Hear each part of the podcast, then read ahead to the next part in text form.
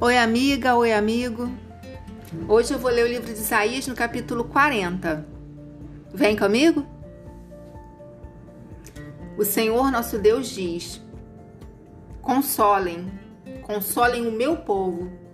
Falem carinhosamente os moradores de Jerusalém e digam-lhes que já terminou sua escravidão e que os seus pecados foram perdoados. Eles receberam de mim duas vezes mais castigos do que os pecados que cometeram. Alguém está gritando: Preparem no deserto um caminho para o Senhor. Abram ali uma estrada reta para o nosso Deus passar. Todos os vales serão aterrados, e todos os morros e montes serão aplanados.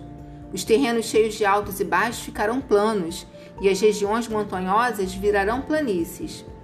Então o Senhor mostrará a sua glória e toda a humanidade a verá. O, o próprio Senhor, o próprio Senhor Deus prometeu que vai fazer isso. Alguém diz: anuncie a mensagem. O que devo anunciar? Eu pergunto. Anuncie que todos os seres humanos são como a erva do campo, e toda a força deles é como uma flor do mato. A erva seca e as flores caem quando o sopro do Senhor passa por elas. De fato, o povo é como a erva. A erva seca, a flor cai, mas a palavra do nosso Deus dura para sempre. Você, mensageiro de boas notícias para Jerusalém, suba um alto monte. Você, mensageiro de boas notícias para Sião, entregue a sua mensagem em voz alta. Fale sem medo com as cidades de Judá e anuncie bem alto: o seu Deus está chegando. O Senhor Deus vem vindo cheio de força.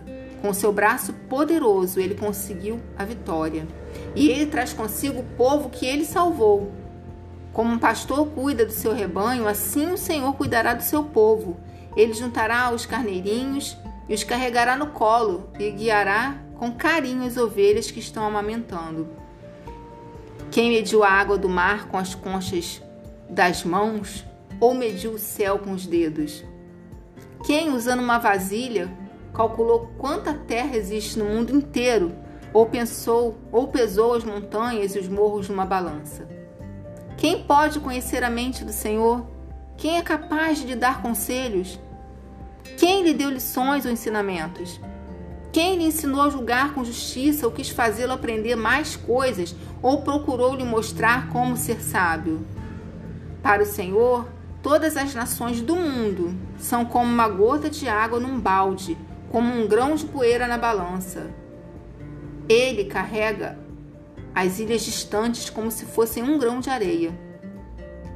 Em toda a região do Líbano, não há animais suficientes para um sacrifício como Deus merece, nem árvores que cheguem para os queimar. Para ele, as nações não são nada. Na presença dele, eles não têm nenhum valor.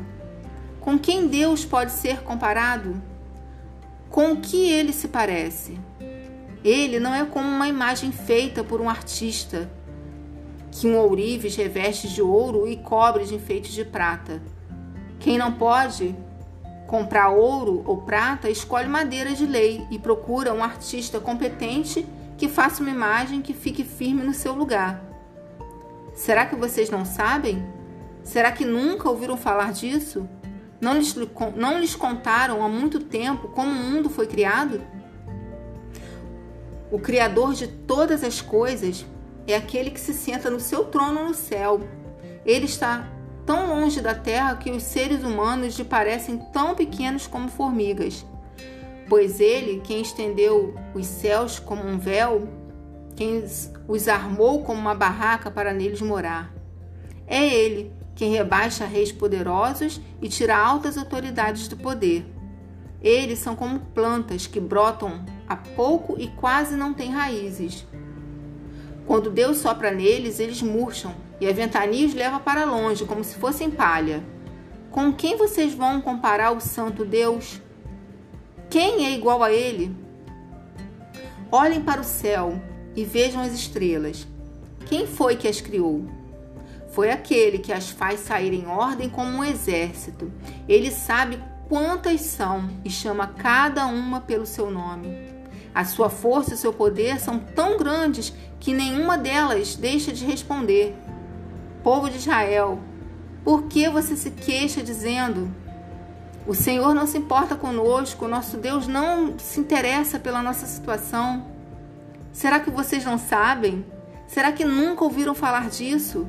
O Senhor é o Deus eterno, ele criou o mundo inteiro.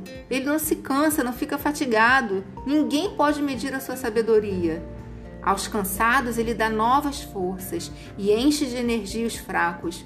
Até os jovens se cansam os moços tropeçam e caem. Mas os que confiam no Senhor recebem sempre novas forças. Voam nas alturas como águias, correm e não perdem as forças, andam e não se cansam.